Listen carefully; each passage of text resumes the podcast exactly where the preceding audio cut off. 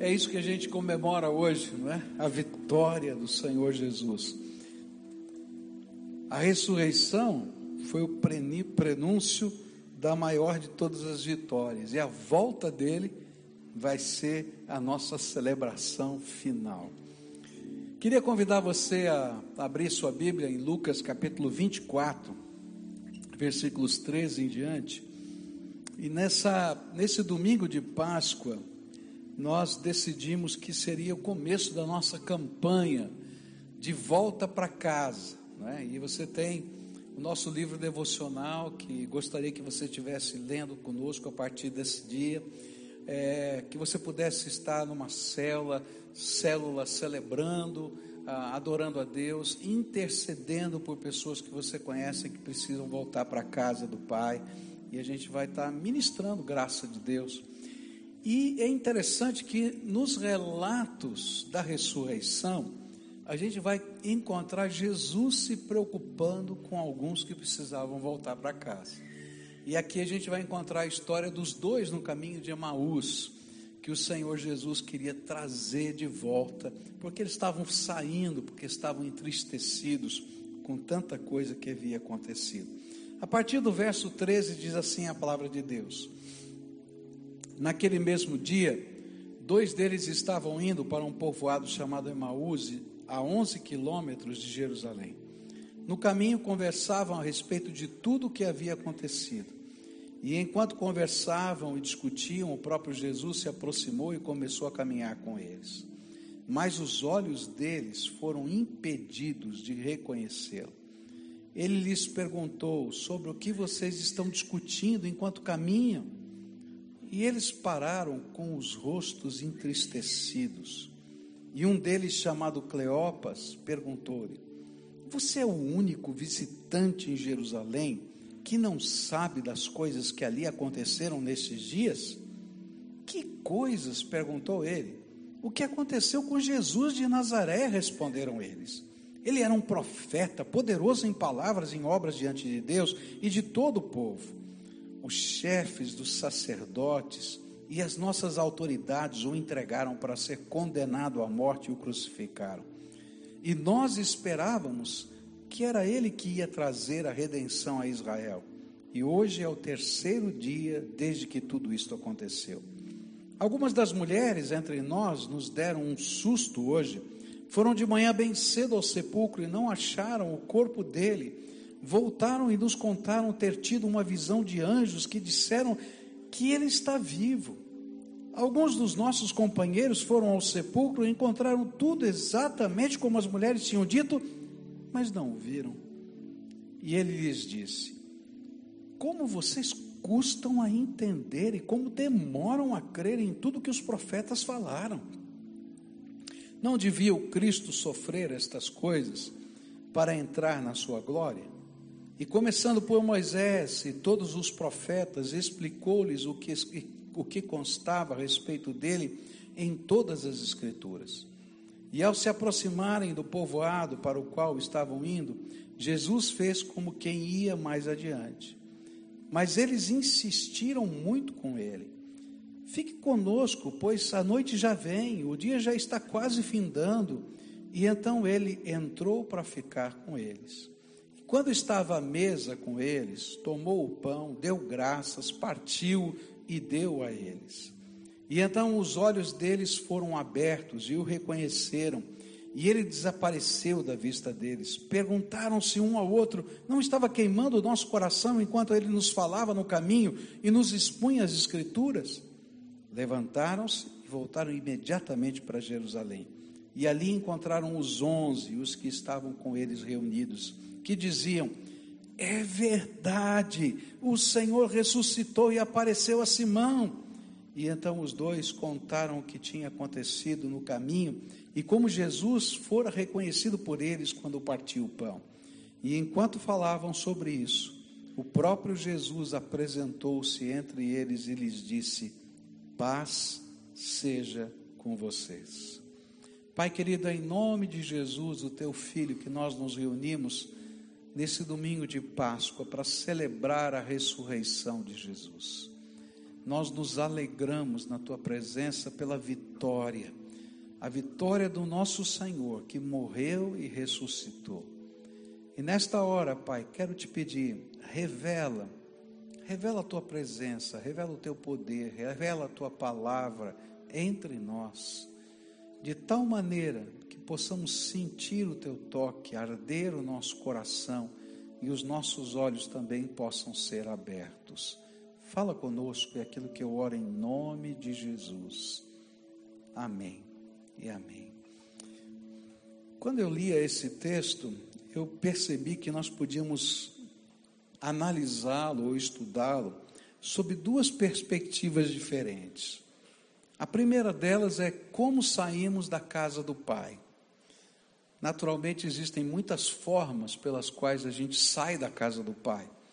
Mas aqui eu vou encontrar uma delas, o que aconteceu com aqueles dois discípulos que tinham caminhado com Jesus, visto os milagres de Jesus, experimentado as coisas de Jesus, ouvido as palavras de Jesus e tinham se afastado.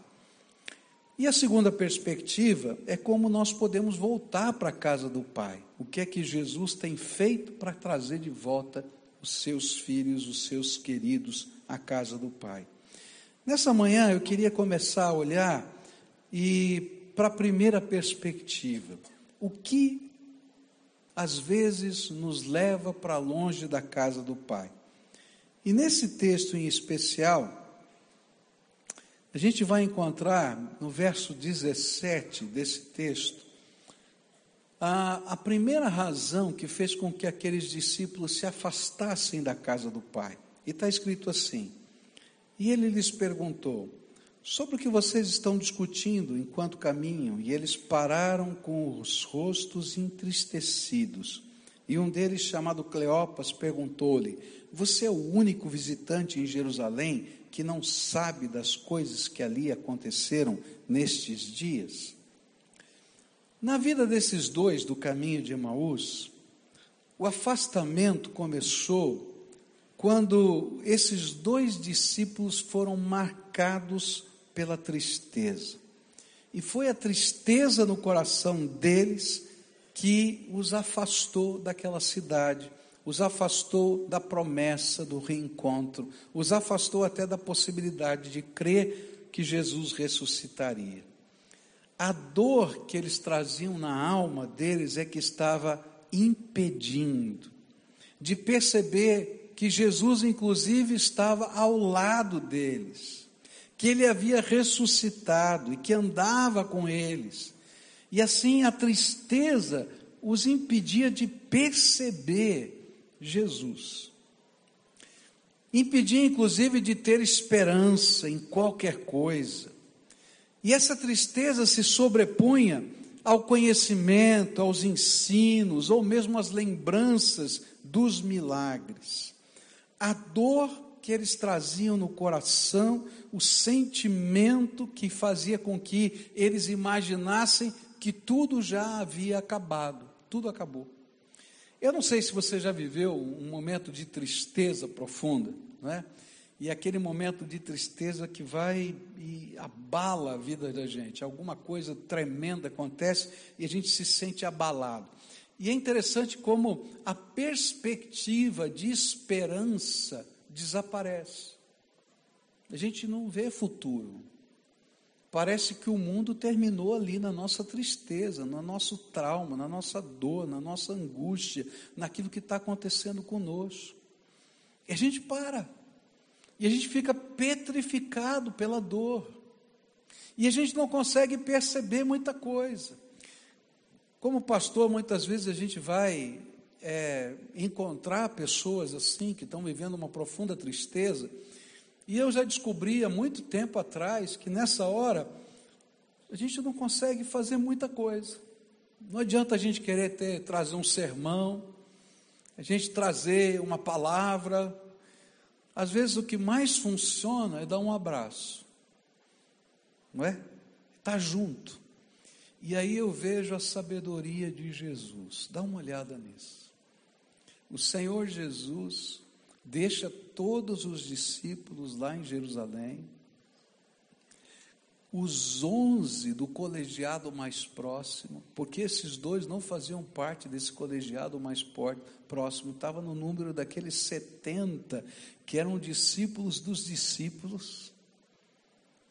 E ele deixa tudo e vai lá. E ele vai caminhar algumas horas ao lado desses dois, simplesmente para dizer: estou aqui e cumprir a promessa dele. A promessa do Senhor Jesus foi: Eis que estou convosco todos os dias, até a consumação dos séculos. Às vezes a gente não consegue perceber Jesus, às vezes a gente não consegue ver Jesus, às vezes a gente não consegue sentir Jesus, às vezes a gente não consegue nem crer nas promessas dele para a nossa vida. Mas eu quero dizer para você que, mesmo nessas horas, em que a tristeza, a dor ou qualquer coisa que esteja tomando o nosso coração nos torne cegos para tudo isso, Ele está do nosso lado cumprindo a Sua promessa e caminha conosco. Algumas vezes, a gente não vai perceber nada, mas Ele vai continuar falando no nosso coração. E é interessante que esses dois vão dizer depois: não ardia o nosso coração enquanto Ele falava aquelas coisas para a gente. E apesar de Jesus estar tá do nosso lado e a gente não perceber, o nosso coração continua ardendo, porque Ele está do nosso lado, como prova cabal de que Ele nos ama e se interessa por nós. Eu não sei o que se passa na tua vida, eu não sei o que está acontecendo com você, eu não sei o que às vezes o motiva a se esfriar, a se afastar, a não crer, quem sabe, nas promessas. Mas uma coisa eu sei: Jesus não desistiu de cada um de nós. Ele continua. No meu caminho de Emaús, ele está lá todo dia quando eu percebo ou quando não percebo, Ele continua do meu lado. Segunda coisa que eu aprendo aqui nesse caminho de fuga, não é, de saída, é que a tristeza que estava no coração deles virou revolta.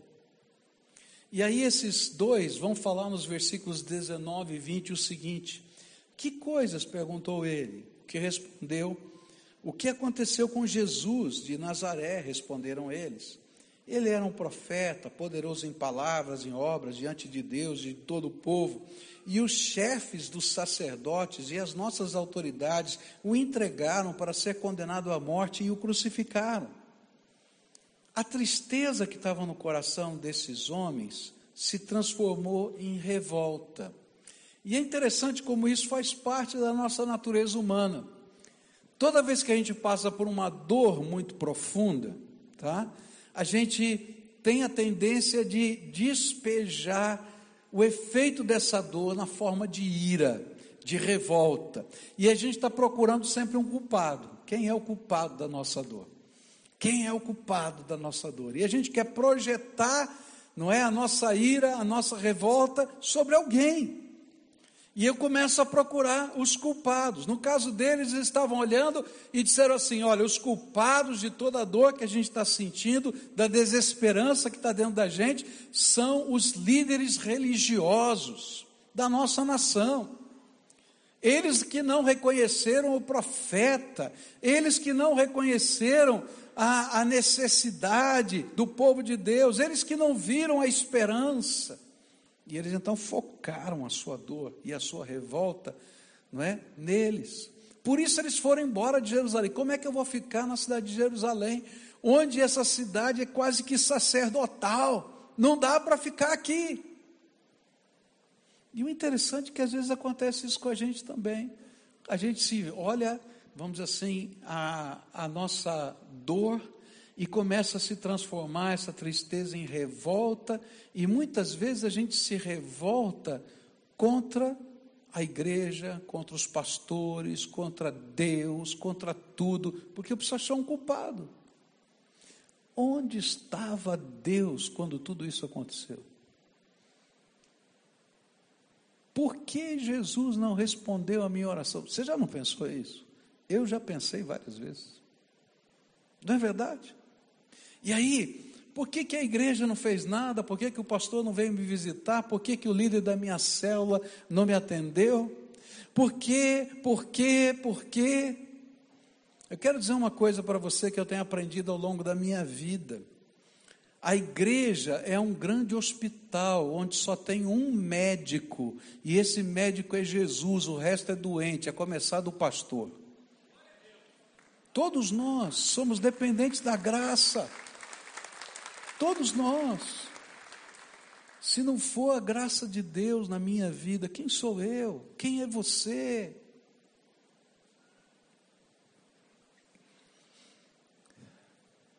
Revolta,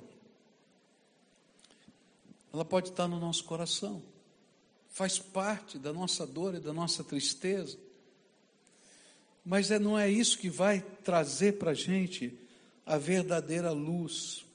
É interessante que aquilo, essa revolta, é, ela estava dentro do coração, apesar do coração arder no, no, é, quando Jesus estava caminhando com eles, mas essa revolta estava cegando esses homens de poder enxergar que Jesus continuava do lado deles, mesmo naquela hora escura.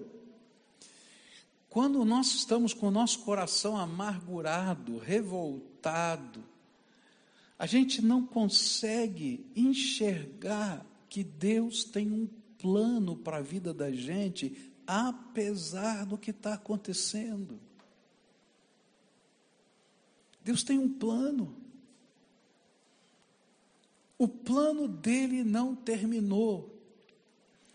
Uma das coisas que eu acho tremendo no livro do Apocalipse é que uma das cenas do livro do Apocalipse fala do pergaminho da história, que a única pessoa que tem o poder de abrir os selos foi aquele que morreu e ressuscitou e abrir o pergaminho da história. E é uma coisa linda quando a gente olha para aquilo, porque a história da humanidade, a minha história e a sua história estão na mão de Deus.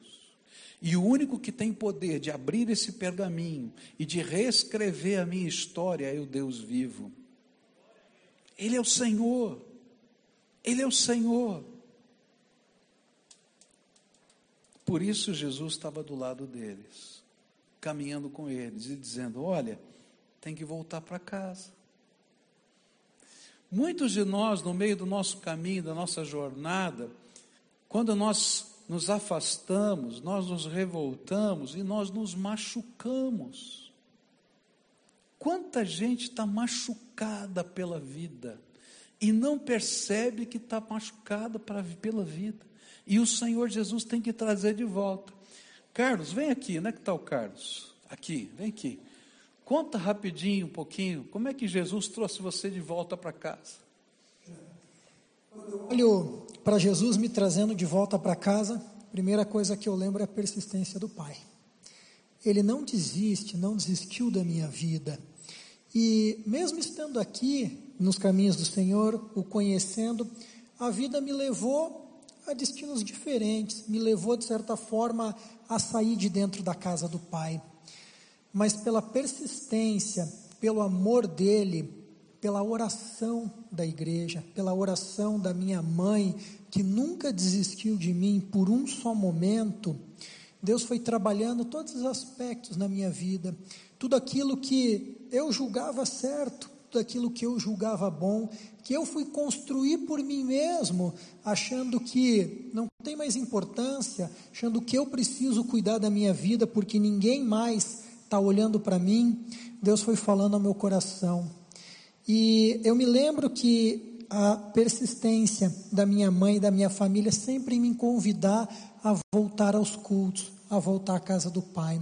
Aquilo foi me impactando de uma forma, aquilo foi movendo o meu coração, que chegou um dia que falei, puxa, eu preciso ir lá, pelo menos então para que ela pare de insistir, pelo menos para que ela pare de dizer venha, eu vou.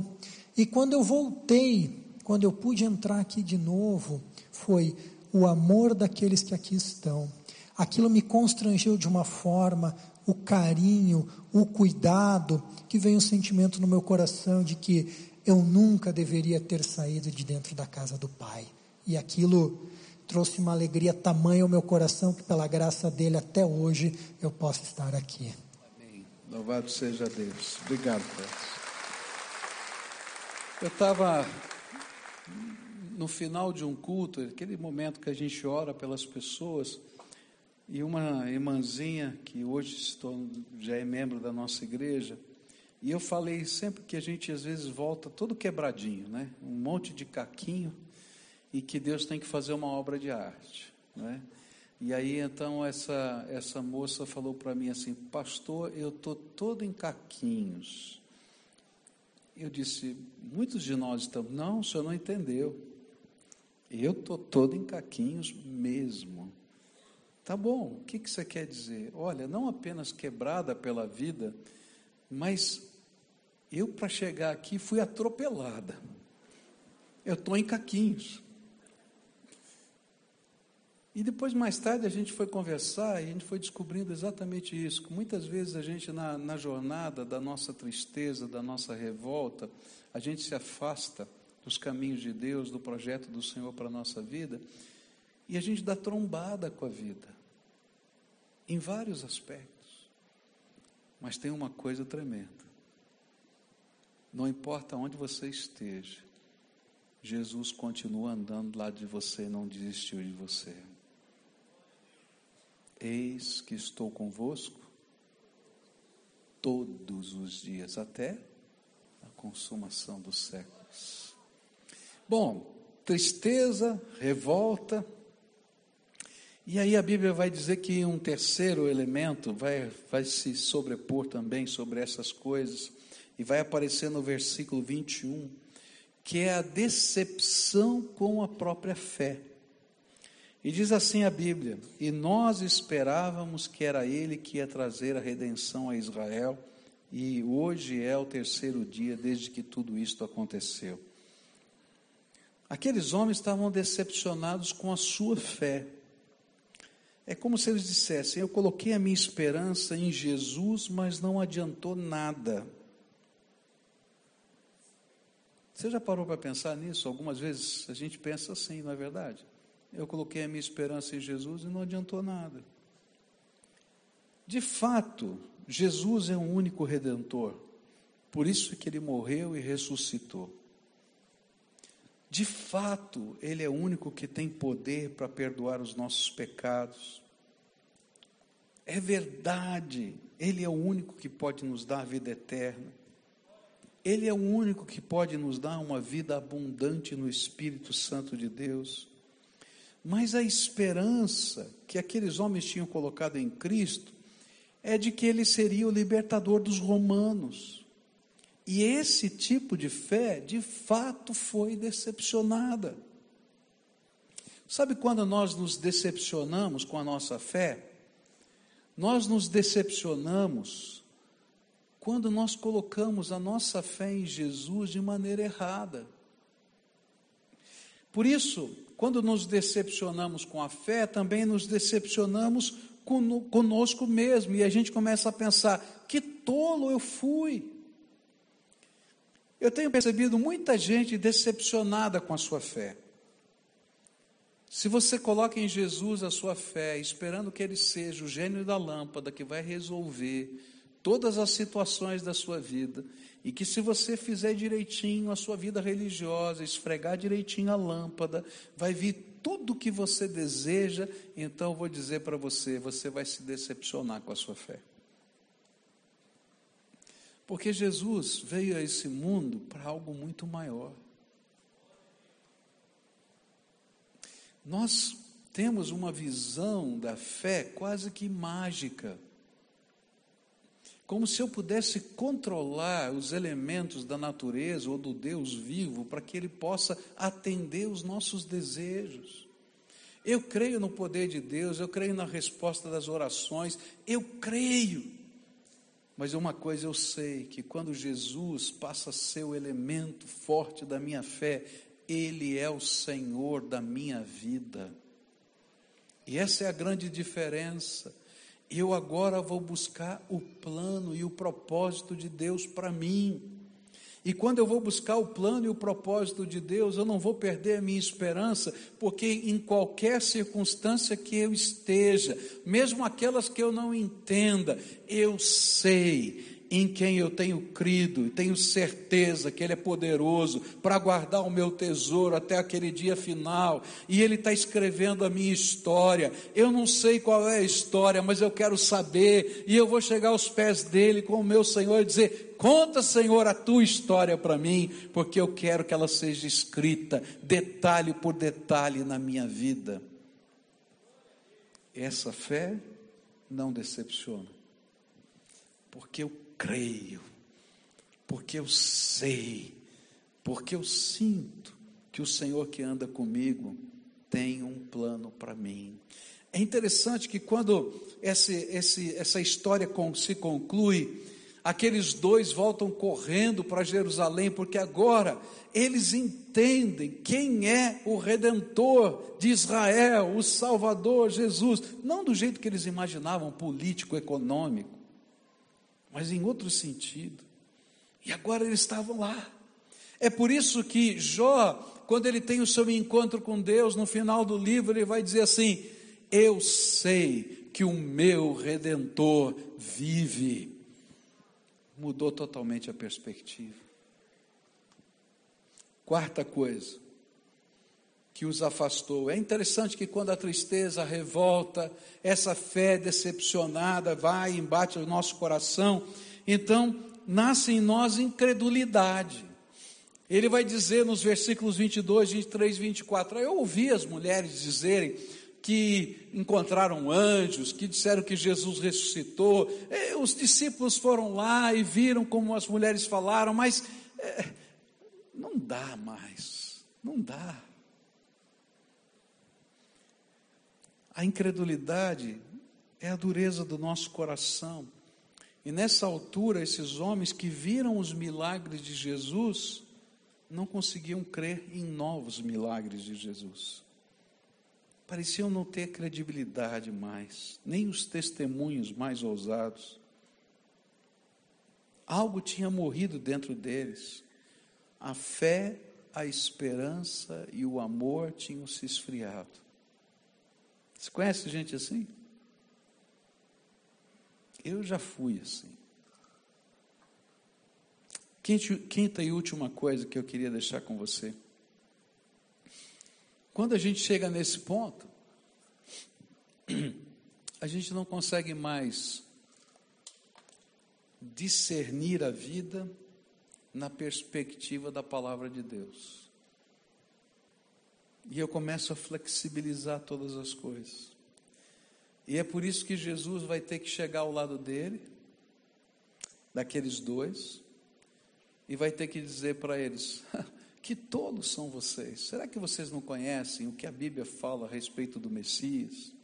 Como é que seria o plano salvador dele? Como é que seriam os processos? E ele começa a explicar as escrituras para que eles pudessem reentender a vida à luz da palavra de Deus. E enquanto isso acontecia, o coração ardia. Ainda que eles não conseguissem crer, e ainda que eles não conseguissem enxergar, Jesus estava trabalhando na alma deles. Até o ponto em que Jesus abre os olhos deles de uma maneira tão simples como partir do pão. E eles dizem: era por isso que o nosso coração ardia. E então eles entendem que não tem outro lugar para estar a não ser na casa do Pai. Largam tudo e voltam. Há uma descoberta tremenda que a gente precisa fazer. Eu não sei o que está acontecendo na tua vida, não sei quais são os processos. O que eu acho tremendo é que, apesar de Jesus não concordar com o que estava acontecendo com os dois no caminho de Emaús, porque aquele não era o lugar que eles deveriam estar, que aquela não era a atitude de fé que eles precisariam ter, que aquele não era, não era, não era, eu posso falar um monte de coisa aqui para vocês? Jesus continuava ali dizendo: Filho, aqui não é teu lugar. Eu vim aqui para levar você de volta para lá, porque a missão ainda não terminou. Eu tenho um plano para a tua vida. E o plano não é esse aqui que você está dizendo, o que você está imaginando. E é nesse processo tremendo, que vai acontecer bem no dia da Páscoa, bem no domingo de Páscoa, que vai combinar com esses homens voltando para lá, encontrando os discípulos, e junto com eles ouvindo que outros tiveram encontros com Jesus, eles dizem: Eu também, eu também, é verdade. E enquanto eles estão celebrando a fé, Jesus aparece, entra no meio deles e vai dizer assim: Que a paz seja convosco. A história da Páscoa não termina ali na paz seja convosco. Jesus vai falar dos projetos, dos planos, vai dar missão, vai dar. Mas ali havia uma grande lição. Jesus me ama, ele morreu na cruz e ressuscitou por mim, mas a obra dele não terminou, ele continua todos os dias do meu lado. Quando eu acerto ou quando eu erro, porque ele está puxando a gente na direção da casa do Pai. Nessa manhã eu queria celebrar a Páscoa com você de uma maneira diferente. Eu não sei por que, que você veio aqui hoje. Talvez porque hoje é o dia da Páscoa e você veio celebrar a Páscoa na igreja. Talvez porque a sua família vai celebrar a Páscoa e gostaria que você estivesse aqui no culto. Talvez, sei lá por quê, porque você está aqui todo domingo. Mas hoje o Senhor quer tratar o teu coração, a tua alma. Às vezes a gente está de corpo presente, mas de alma ausente na presença do Senhor. Porque tem tanta coisa que a gente carrega aqui dentro. E hoje Jesus veio dizer para você: não importa o que você está carregando aí dentro, eu tenho um plano para a tua vida, eu tenho um propósito para a tua vida.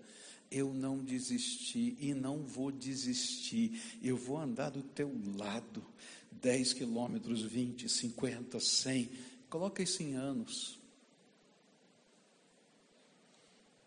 Porque eu sou o teu redentor.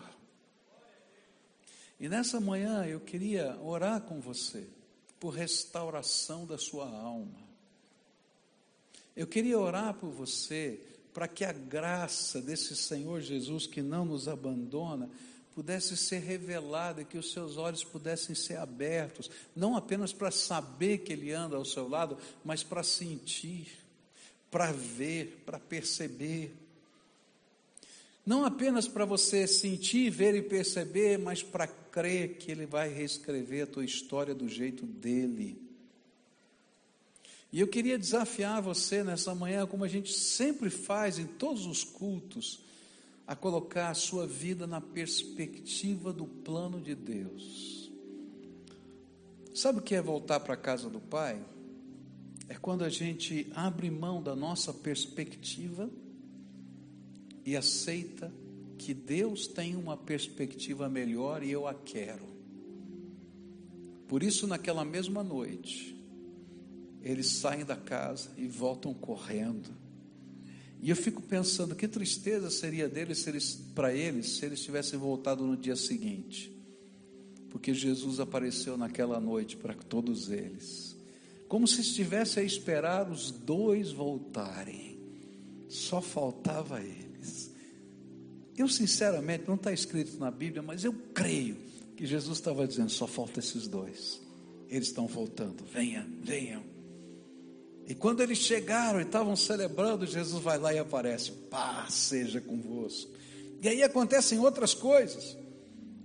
Chega alguém e diz assim: será que é mesmo? Pode vir aqui, coloca o dedo, dedo nas feridas, pode apalpar.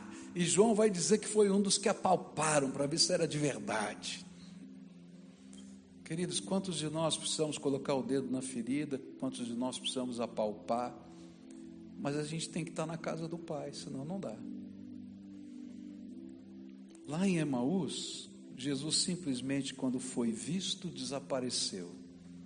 Porque aquele não é o lugar. Ele vai permanecer, se deixar palpar quando a gente volta para o propósito dele na nossa vida. Nessa manhã eu queria orar com você, celebrar a Páscoa de modo diferente, com Cristo que ressuscitou. Eu não sei o que está acontecendo na tua vida, qual é o projeto, qual é o plano, qual é a dificuldade, qual é a dor, qual é o sentimento, ou simplesmente a apatia.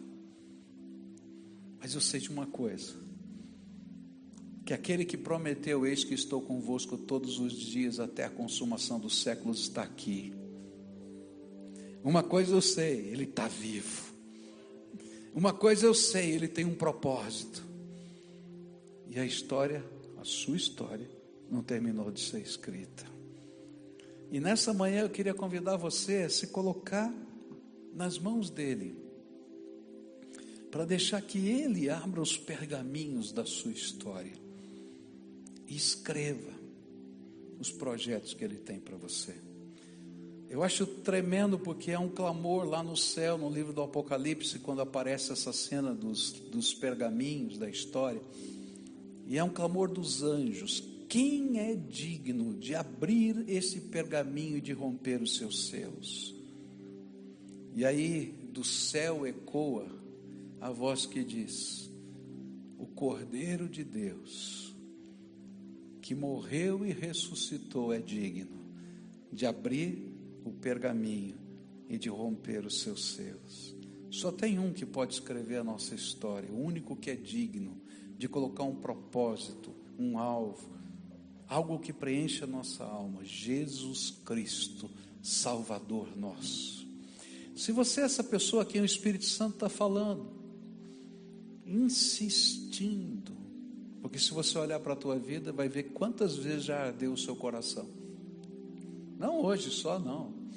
Porque essa história é longa, tem o tempo de vida que você tem.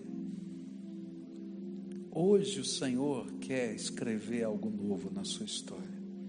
E eu queria convidar você, a quem o Espírito Santo está tocando, a sair do seu lugar num ato de fé, num ato de humildade, num ato de entrega. Às vezes a gente diz: Não, Senhor, eu vou fazer aqui do meu jeito. Não, gente, do teu jeito você faz a vida inteira. O que a gente vai aprender na palavra de Deus é fazer do jeito dele. E do jeito dele a gente se coloca na mão dele, a gente se diz: Tá bom, Senhor, é do teu jeito.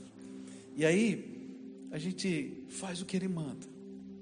E se a gente não é capaz de fazer o que ele manda num templo, não vai fazer em nenhum lugar, pode ter certeza. Então hoje, se o Espírito Santo está falando com você, se o teu coração está ardendo, se ele tem algo para escrever da história dele na tua vida, se você precisa voltar para casa, eu não sei o que está acontecendo, ou quem sabe uma dor muito profunda que tem que ser tratada. Se você é aquele que está todo quebradinho, então hoje Jesus quer começar uma obra de arte em você. Então vai saindo do teu lugar, vem aqui para frente, eu quero orar com você. Se tiver uma família que está vivendo assim, vem a família toda.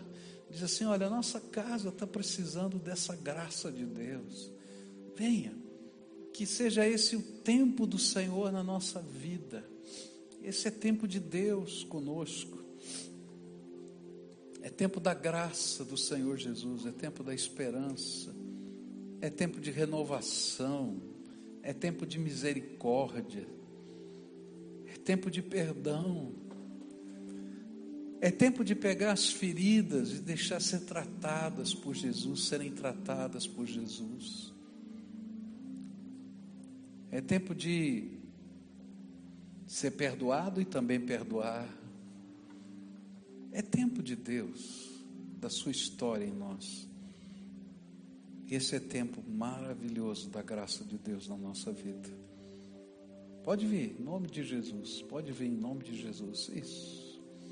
Venha. Que bom. Graças a Deus. Por você. Gente que Jesus anda do lado todo dia. Todo dia Jesus anda do teu lado. Todo dia Jesus anda do teu lado. Você é amado do Pai. Você, você, você, você, você. E a história está sendo escrita. Ele está escrevendo a sua história. Agora eu vou pedir um favor para você, tá? Tem muita gente aqui na frente, mas então vou precisar de muita gente e o meu tempo está terminando. Eu queria assim que espontaneamente e imediatamente muita gente viesse aqui para dar um abraço em alguém. Lembra que eu falei que muitas vezes a gente não consegue falar muita coisa, a gente só pode dar um abraço, não é verdade? Então recebe o abraço de alguém, tá? Em nome de Jesus, recebe esse abraço tá?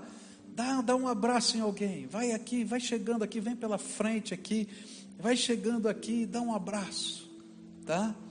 Vai dando um abraço aqui. Tem várias pessoas aqui na frente aqui. Pede licença, vem aqui pela, pela beirada aqui, tá? E vai passando e vai dando um abraço. Vai. Vai dar um abraço aqui, um abraço acolá. Isso, pode vir. Isso.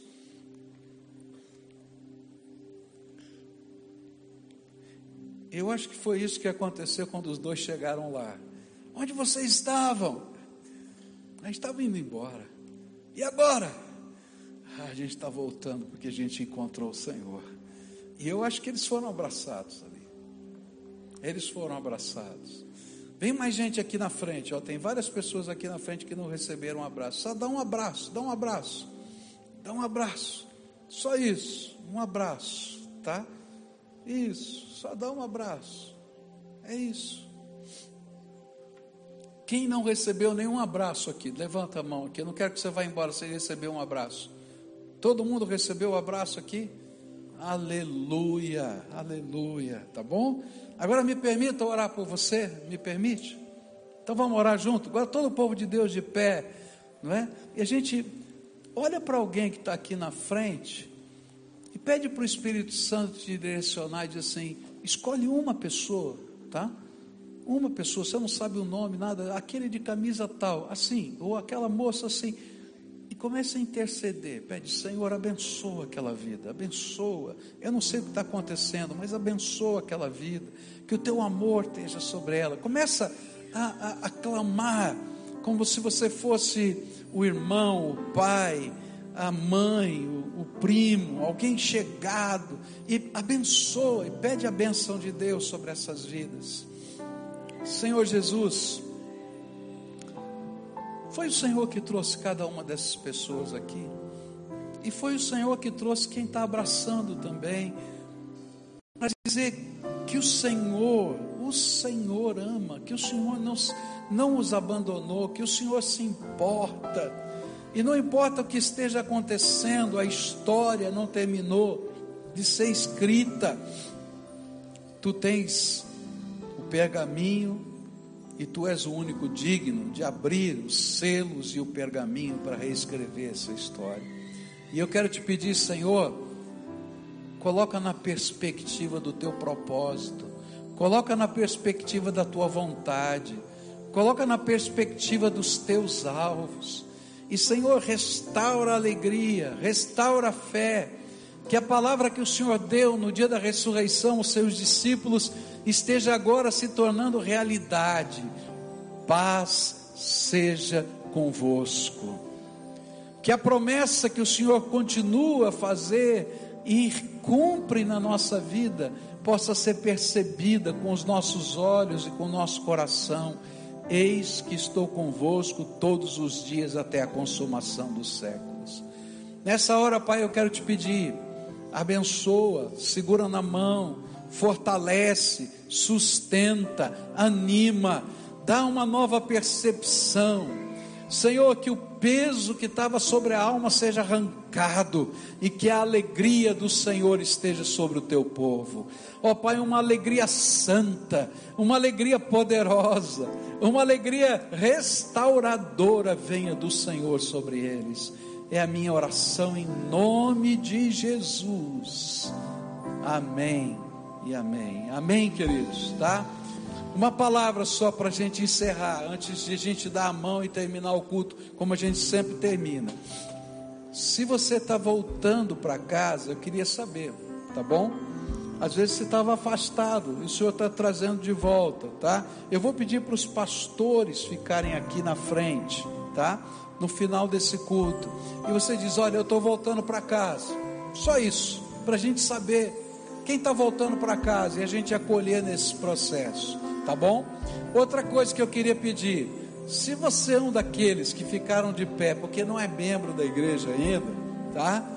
na saída, passa lá no ponto de encontro e diz assim: Olha, chegou a hora, quero me tornar membro da igreja. E eles vão te dar os próximos passos, tá bom? Agora todo mundo agora dando a mão um para o outro, os pastores aqui na frente, por favor, tá? Então aqueles que quiserem vão se aproximar aqui, tá? Dá a mão. E a gente vai terminar esse momento adorando a Jesus. Aquele que está conosco todos os dias até a consumação dos séculos. Até quando eu não vejo, até quando eu não sinto, Ele está.